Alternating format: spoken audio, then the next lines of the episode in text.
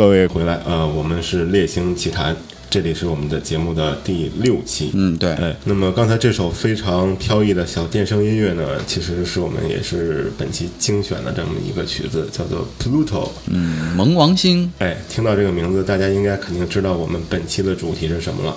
呃，虽然距离新视野号在七月中旬那会儿飞越冥王星已经有一段时间了，但是我们还是要啊坚持我们最初的选题，就是自己做的选题，含着泪也要把它做完。那本期要说的冥王星呢，可能和之前的兄弟电台以及其他的一些公众的媒体平台呢，呃，可能听上去选题会有一些重复，但是实际上呢，我们也做了一些比较，我们也想把我们本期节目的一些内容呢，呃，尽量的扩充成为我们之前大家没有聊到的一些地方。哎，那我们就开始本期的话题。呃，在开始之前呢，我们先进行一圈自我介绍。我是客流，我是 AI，我是夏至，我是 Shadow。好，那今天我们从哪聊起呢？嗯，既然咱们要说冥王星的话，咱们果断还是从冥王星的一些基本的嗯个人 ID 开始介绍起来吧。嗯，身高体重之类的吗？对，嗯，对，身高。冥王星是一颗矮行星，冥王星的小型编号是幺三四三四零，其实也是咱们人类历史上在柯伊伯带发现的第一个天体。嗯。离太阳呢，这个距离它是一个变化量，从三十天文单位到四十九个天文单位不等。这个天文单位就是地球和太阳之间的平均距离。可以看到，冥王星不管是在最近还是在最远的地方，都是咱们地球和太阳之间这个距离是没有办法比拟的。可能说天文单位大家没有一个太清醒的概念啊，那么咱们就用另外一种说法。光大家都有概念，太阳发出一束光要经过五点五个小时，差不多才能要找到冥王星。嗯，一这么说，大家就应该明白了，光这个东西其实也并不快，而冥王星这个东西也并不近。而太阳光从发出到照射到地球上，应该是用不了，大概是八分钟左右。八分钟，八分十九秒左右。对，就是八分十九秒和五个多小时，大家可以比较一下这个路程的长长短一个比例啊。其实冥王星在发现之初，它还是一颗大行星，而被降低也是最近这几年的事儿，主要还是因为在上个世纪九十年代初。由于咱们的探测手段非常先进了，所以在柯伊伯带的那些小天体发现也属于这种在家里用笊篱煮饺子捞饺子是这么一种概率，每天都有很多很多的柯伊伯带天体被发现。那么体积呢，也有和冥王星差不多的，呃，当然那会儿发现的没有超过冥王星体积的，都比冥王星要小一点，但是这已经足以撼动冥王星它这么一个大行星的地位了。嗯，特别是到了二零零五年，一颗叫 Eris 的小行星被确认发现，而这颗小行星最初在确定的时候发现它比冥王星的质量还要大。嗯，那么科学家们心心里就开始有疑问了：如果说这颗行星被定为小行星的话，那么冥王星怎么办？呃，其实。话咱们反过来说啊，就是如果说当年首先发现的不是我们现在的冥王星，而是 Eris，因为它质量已经比冥王星要大了嘛。如果当年发现的次序是 Eris 在前面，那很有可能 Eris 它就会变成一个冥王星，应该是理论上很有可能是这样。但是这里面也有一个故事啊，假设咱们架空一下，假设 Eris 先被发现。那么后来到了二零零五年，咱们又发现了冥王星，那么 Eris 很有可能也要面临被开除的这么一个窘境。原因很简单，冥王星的卫星系统是十分的发达，这是 Eris 不能比拟的。嗯，其实我突然就想一个比喻啊，就好就好像说，呃，这个班里可能有一个学习不太好的同学，嗯，那么可能如果只有有一两个的话，可能大家还是都要帮他们。啊，如果说这班里可能大概有那么十几个孩子都是已经完全在那个水平上了，那么可能我们的处理办法就是把他们把他们分分流，对吧？我们叫叫叫叫分流，就是把他们另归一个班。对，哎，现在其实对冥王星的做法呢，就类似于这样的一个行为。嗯，说起来，发现 Eris 的时候，这也是很有意思的一件事儿。Eris 之所以被命名为 Eris，我不知道是有些天文学家故意要挑起一个纷争，所以把它命名为 Eris。读过希腊神话的听众可能很了解 Eris 这个名字啊，她是希腊神话当中纷争女神的名字。呃，结果后来果不其然 Eris 被发现之后，的确引起了天文学界的纷争，那就是冥王星它到底还算不算一颗大行星？到了转过年来，国际天文联合会大会的时候，果不其然，冥王星以及艾瑞斯还有一票的可以不带天体都被直接划入了矮行星的行列。嗯，所以艾瑞斯给我们带来的这颗金苹果，的确也是挑起了一场战争。对，而且当年还是有不少这个 Pluto 的粉丝，啊，冥王星的粉丝，嗯，呃，也在极力的反对这件事情，但是终究还是大势已去。嗯，没错，在二零零五年或者是二零零六年，具体时间我记不太清楚了。有记者采访冥王星的命名者威尼莎伯尼的时候，嗯，老太太说了，冥王星的确它。作为一颗大行星，可能有它会饱受质疑的地方，但是作为他的个人感情方向出发的话，他希望冥王星保持这么一个大行星的身份。然而，国际天文联合会大会并没有照顾老太太的发言。嗯，其实，呃，科学呢，有时候虽然说我们更喜欢把它拟人化，这样的话能够使公众呢对科学、对于天文产生一些呃温情的感觉，但是实际上有时候科学的这个规定就是这么残酷。嗯，没错，冥王星的一生也是很残酷的，可以说是一波三折吧。因为在上个世纪，这不是上个世纪，因为在十九世纪中叶的时候，就已经有科学家去去预言，有在海王星轨道之外有这么一颗行星 X。为什么呢？因为海王星的轨道。根据科学家们的计算，发现，嗯，多多少少还是有一些偏差，就觉得在海王星轨道之外，肯定还有一个大个儿的东西在干涉它的轨道，导致了海王星它公转的轨道并不是那么的正，总是和预言差了这么一点点。那么相继的，就是各大天文台以及各大的天文学机构都产生了这么一个搜寻行星 X 的欲望，直到一九三零年。美国的天文学家汤博才发现了冥王星。这个冥王星的发现也是很有意思啊。它的发现的过程有点儿怎么说呢？和大众可能嗯觉得会非常贴近于咱们现实的生活。它是怎么发现的呢？在每个天文台它都会有天文望远镜。这个天文望远镜它不光是用目视来观测的，它还可以拍照。那么如果我用天文望远镜在同一天区。拍 n 张照片，这 n 张照片分时分属于不同的时段，那么通过对比这几张照片，我肯定能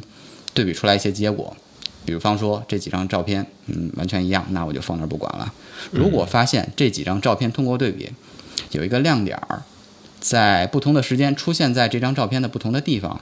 那么我们就大致上可以确定这是一个在运动的天体。嗯，而且它出现在不同的地方呢，还是比较有规律的这么一个轨迹。一般都是在一条直线上运行。对，没错。其实当年汤老先生，当年汤汤老先生还不是汤老先生，因为当年汤先生还是二十四岁，是非常年轻才俊的青春年华这么一个时代吧。本命年，本命年，对，在自己的本命年做出了这么一个重大的发现，我觉得当年老爷子也会蹦蹦跳跳的很高兴。在发现了冥王星之后。最重要的事儿，那就是给冥王星起名字。这家里有了一个新生了一个孩子，那肯定最重要的事儿也是给孩子起名字了。那么美国人也面临这么一个问题：我们有这么大的一个科学发现，那么下一步这个玩意儿我们到底叫什么？毕竟它是我们已经盼了快半个世纪的这么一颗行星 X。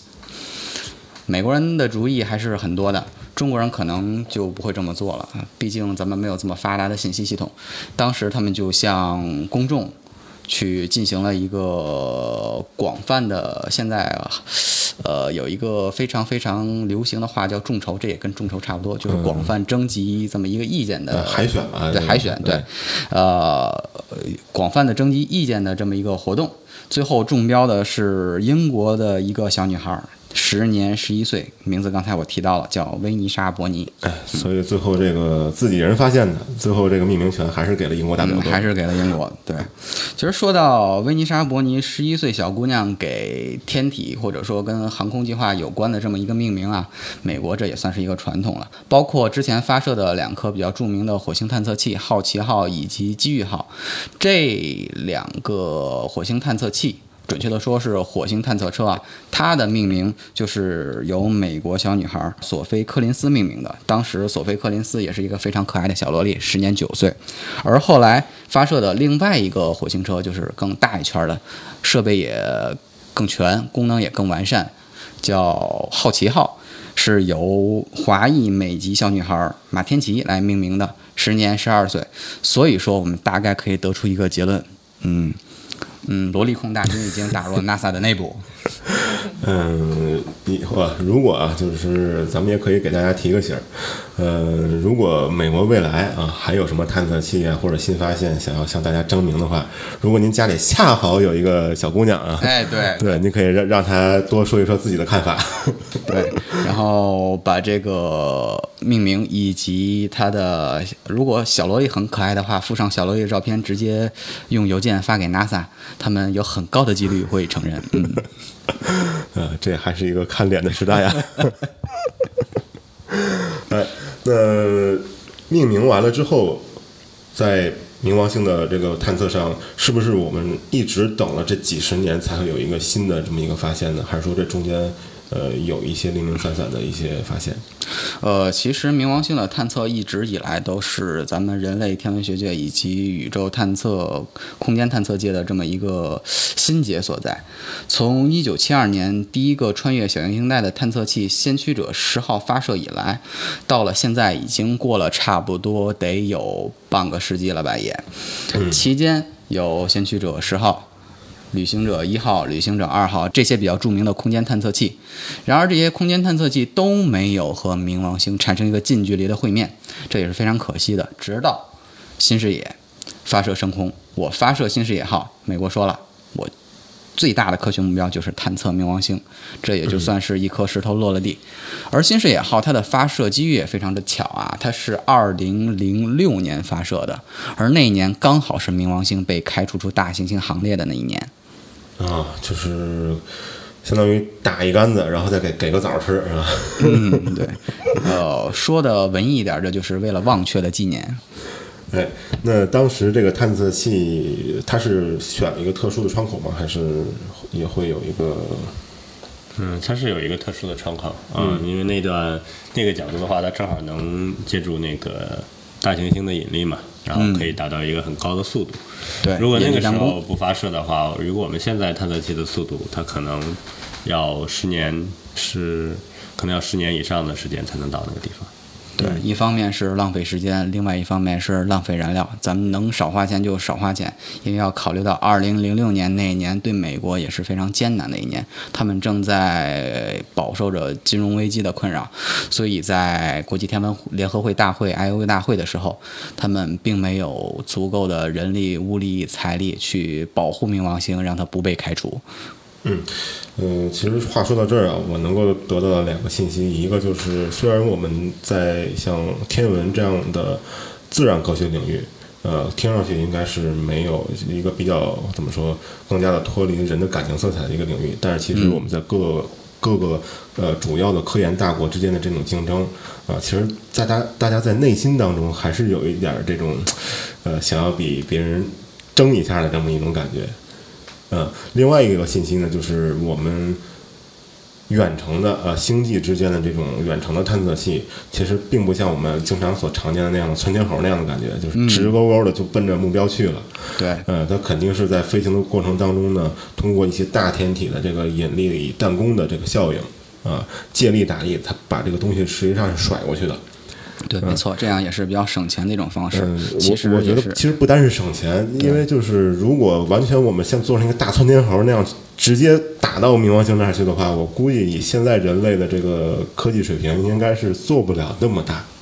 嗯，反正现在的科技水平来看的话，如果想直接打过去，它也打不了太大的、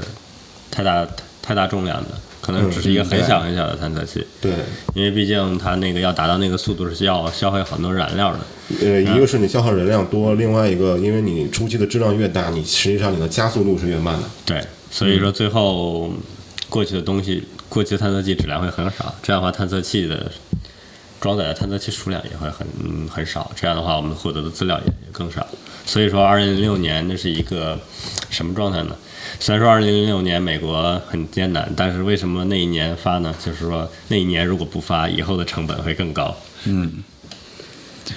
其实说起来的话，新视野探测器本身它的质量以及体积也并不大，那么把它发射到第三宇宙速度，作为咱们人类来说，可能还是有一些困难的。毕竟它不像哈勃空间望远镜以及呃比较了解空间探测的，可能知道一些其他天空望远镜，比如说 Herschel 这些望远镜这么大这么重，但是要想把这个东西扔到。冥王星的这个轨道，以咱们的能力，还是要考虑一下：一是时间，二是财力，还有物料成本。所以最终还是选择了比较传统的方式，利用大行星接力这么一种弹射方式，可以这么理解吗？嗯，啊，那么好。呃，既然说到了外太空探测器，那么我不知道在中国现在有没有外太空的这么一个探测的计划？因为我所知道的，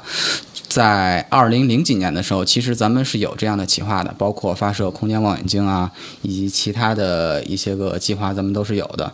然而，通可能由于各种各样的机缘巧合吧，就没能促成。而最后促成的就是各种大神船，我们的各种大神舟以及我们的天宫一号，也是也是很成功的这么一个计划。然而，并没有发射外太空探测器这件事儿，也可以说是天文学界的整个一块心结。而据我所知，现在在咱们中科院系统当中，或者说天文台系统当中，也又开始有这个计划的苗头了。所以说，大家如果期待咱们国家能有外太空探测器的话，可以从现在开始，嗯，多看看新闻，多期待一下。也许有朝一日，咱们也能有自己的先驱者号，或者是旅行者号，甚至是现在的新视野号。嗯，Made in China。而且我们就是我们的听众当中啊，呃，现在的有可能是在读书的，在读中学的，在读本科的，呃，如果您有这样的一个志向的话，你也不妨从现在开始努力，说不定再过那么不到十年，您就有可能成为我们下一代的这个探测器的总师啊，这都是有可能的。我们 也非常期待。一个项目，它需要的人也是很多的，对，没错，而且需要的人才也是多种多样的。对，不管是从探测器的设计，还有探测，还有呃推进器的设计，还有通讯上的设计。那个光要传五个小时的那个距离，你要能保证它的通讯，这也是一个很很需要人力和技术能力的。所以说这一方面，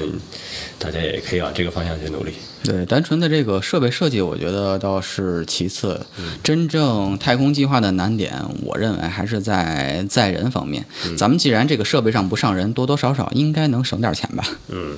主要载人的话，它生命维持系统太沉了，对，嗯，所以它要比这个人沉好多倍。对，不知道现在在听我们节目的听众朋友们有没有和呃政府机构财政拨款这个相关的这个人员？如果有的话，希望你们听一听我们的声音。你看这么省钱的一个计划，还能带来这么可观的一个公众反响，嗯，嗯也许咱们是不是应该投一点钱啊？其实最主要的就是我们现在的航空航天来说呢，它是当代工业的一个技术发展的一个明珠。嗯，它是涵盖了几乎所有的基础的制造业和中高端的制造业，啊、甚至包括一些呃创造的设呃设计的这这样一些东西在里面。呃，然后刚才说到这个生命维持系统，我我我看到妹子在笑啊，因为我们这位女主播 Shadow 她是医学院学生。呃，你不说两句吗？关于这个生命维持系统的话，呃，其实我认为还是非常困难的。就像那个，嗯、国际空间站，嗯、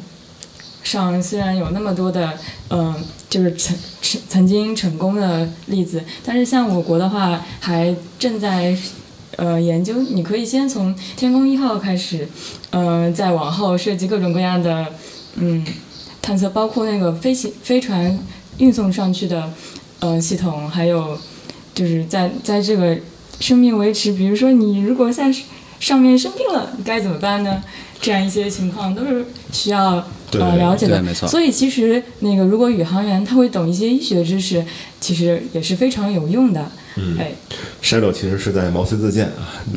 如果 有这个载人计划的呃总设计师啊，您听到的话，您可以不妨面试一下我们的主播。哎，随传医师，嗯，特别是现在还有有除了冥王星以外，另外一个新闻热点就是在太阳系外，又发现了一颗和地球长得很像的地球的表兄弟。那么在大街小巷以及网上各大社交媒体，好多人就在讨论，咱有没有可能组建一个太空船团去移民过去？估计这个太空船船团一旦组成之后，为啥不叫舰队呢？呃 舰队听着多高端大气。舰队这个就比较军方了，这个船团听着比较亲民一点儿。嗯，对我估计舰队过去就是侵略了。对对对，咱们是这个要有的话，也应该是移民。比如说，呃，如果让日本人来命名的话，他们肯定呃肯嗯这个他们可能会把这个船团命名为麦克罗斯什么之类的。嗯，其实说实在的，这个移民是不太可能的。但是，一旦牵扯到太空移民的话，嗯，就像 Shadow 把自己毛遂自荐一样，一定跟随这个船团移民的，一定要有一个医师团，因为在整个太空计划当中，整个太空旅行当中，如果说出现了一些地球上没有出现过或者没有办法克服的病症的时候，就是医学大显神威的这么一个很好的机会了。最近这两个非常有名的这个天文事件，或者说航天的事件，一个是飞掠冥王星，另外一个是发现新的地外发发现新的系外行星。嗯，哎，那这两个事件呢，其实都会有很多的呃公众在问，就是这冥王星和这个系外行星，我们能不能呃有一天航行到那边？啊，载人对载人航行到那边，就是我们人能不能真的过去？啊，刚才 Shadow 同学已经跟我们首先说了，就是从技术上，我们要带很多很沉重的这个生命维持系统。嗯，其实另外一个还有就是我们人的寿命能不能达到？嗯，这是一个问题，很有可能就是别说到太远的太出太阳系外，就算是到冥王星，新视野号，它用了这么强力的借力系统，然后飞了这么多年，到了冥王星，咱们人类要是能飞到冥王星的话，呃，首先这个生命维持设备是一个。你怎么维持你的健康？但是还有一个大前提，你在维持你健康之前，你这个吃喝怎么办？对，对你这个在一个很小的狭窄的空间内，你不可能既养猪又养羊，还种蔬菜什么之类的。对，反正如果是能能能成的话，像那个之前和平号空间站上那些饮用水，那那些水分子基本上都是已经在人体内五谷轮回了多少轮的那东西。对，自给自足了已经。嗯，所以说现在谈载人航天去太远的地方，可能为时尚早。如果说有朝一日咱们能真的飞出地球去其他的天体，建立一些些殖民地的话，第一个可能考虑的就是月球。嗯，或者火星。嗯，我觉得月球的可能性要比肯定是月球要排高一点儿在前面。嗯对对啊，毕竟月球去一趟也就是一个星期的事情。对，因为月球比火星，它首先的确是有劣势，但是它毕竟近嘛。月球虽然没有大气层，但是它上面有很多的环形山。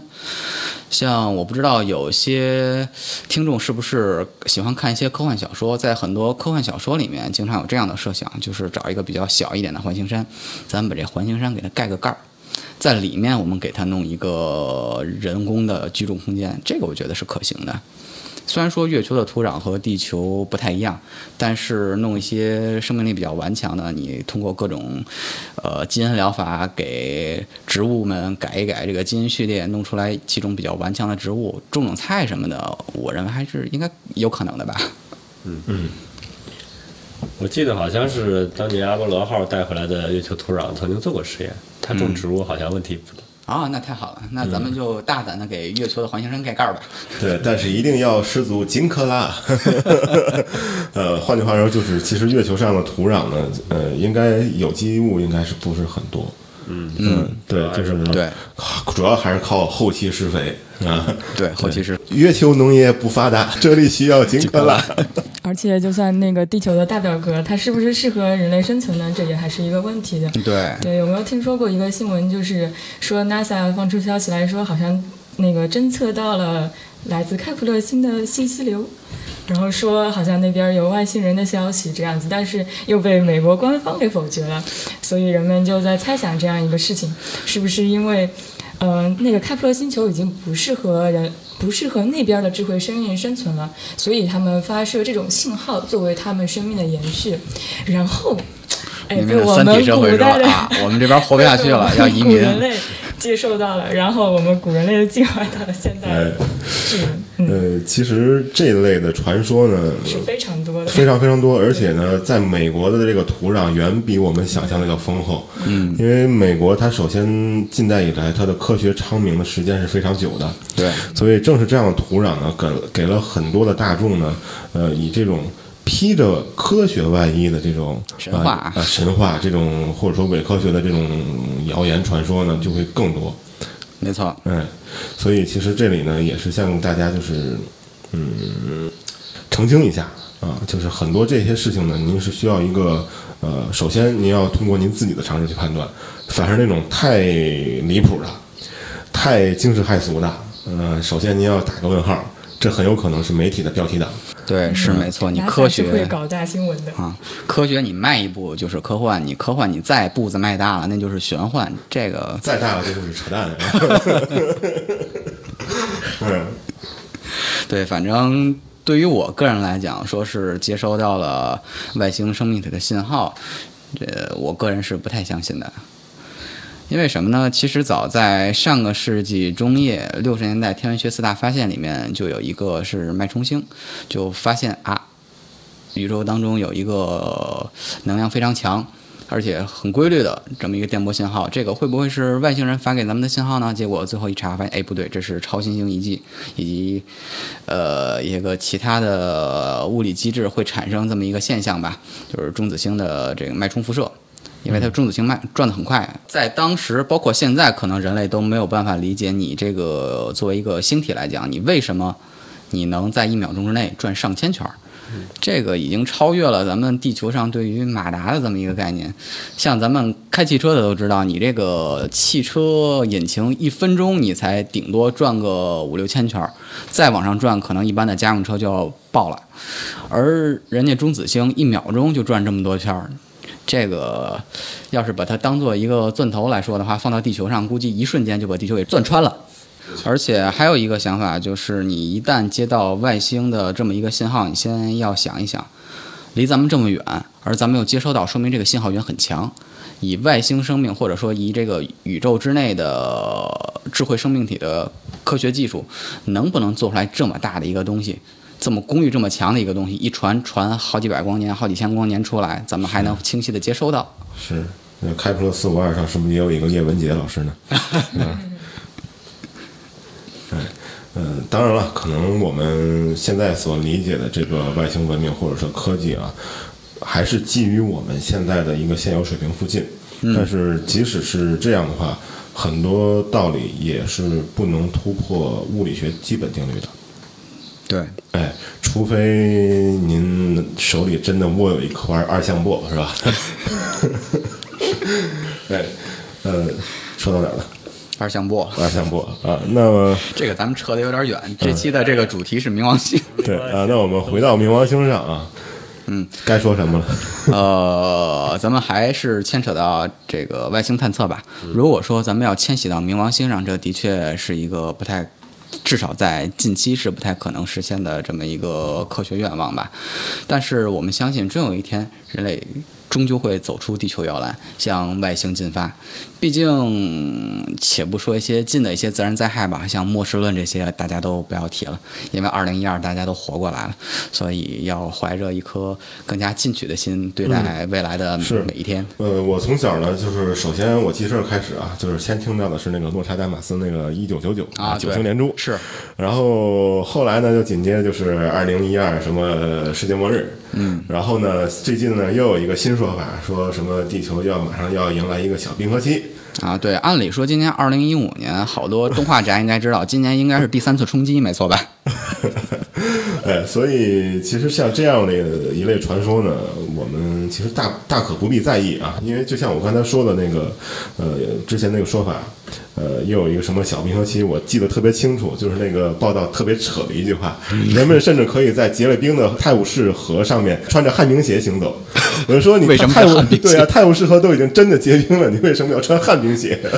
对，所以这些是非常可笑的。而我们真正要面对的就是太阳。太太阳其实虽然是生命的源泉，但是终有一天，如果咱们人类能存续到那一天的话，太阳会有晚年期，它会变成红巨星，而变成红巨星之后，地球的轨轨道是会被吞没的，咱们就被没到太阳里面去了。如果人类还能有幸活到几十亿年之后，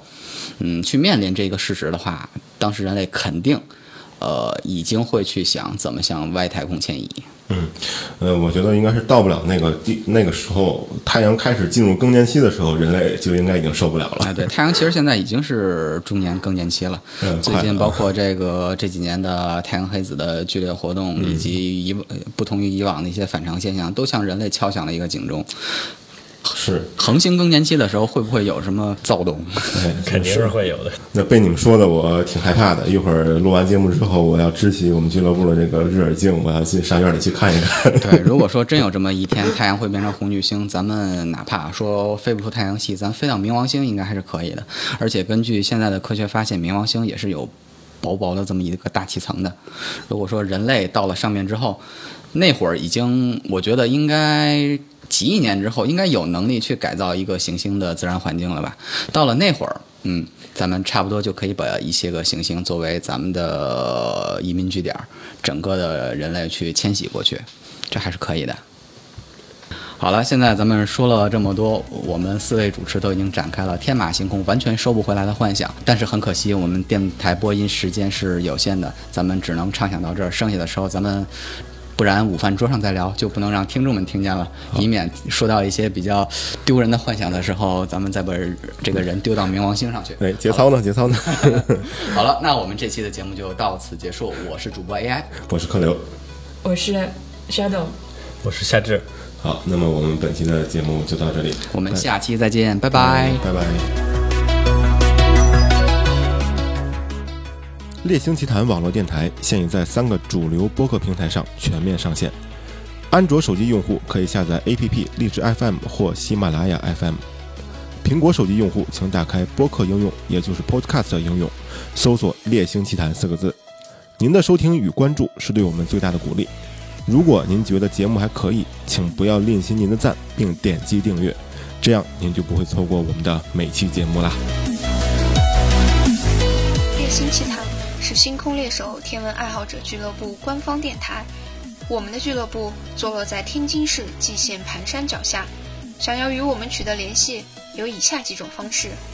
登录微信，搜索“星空猎手”，找到并关注我们的微信公众号；登录 QQ，加入我们的 QQ 群四六六二七幺七七八；登录新浪微博，搜索“星空猎手”，关注我们的官方微博或者给我们私信。这里是属于天文爱好者的地盘，快快加入我们吧！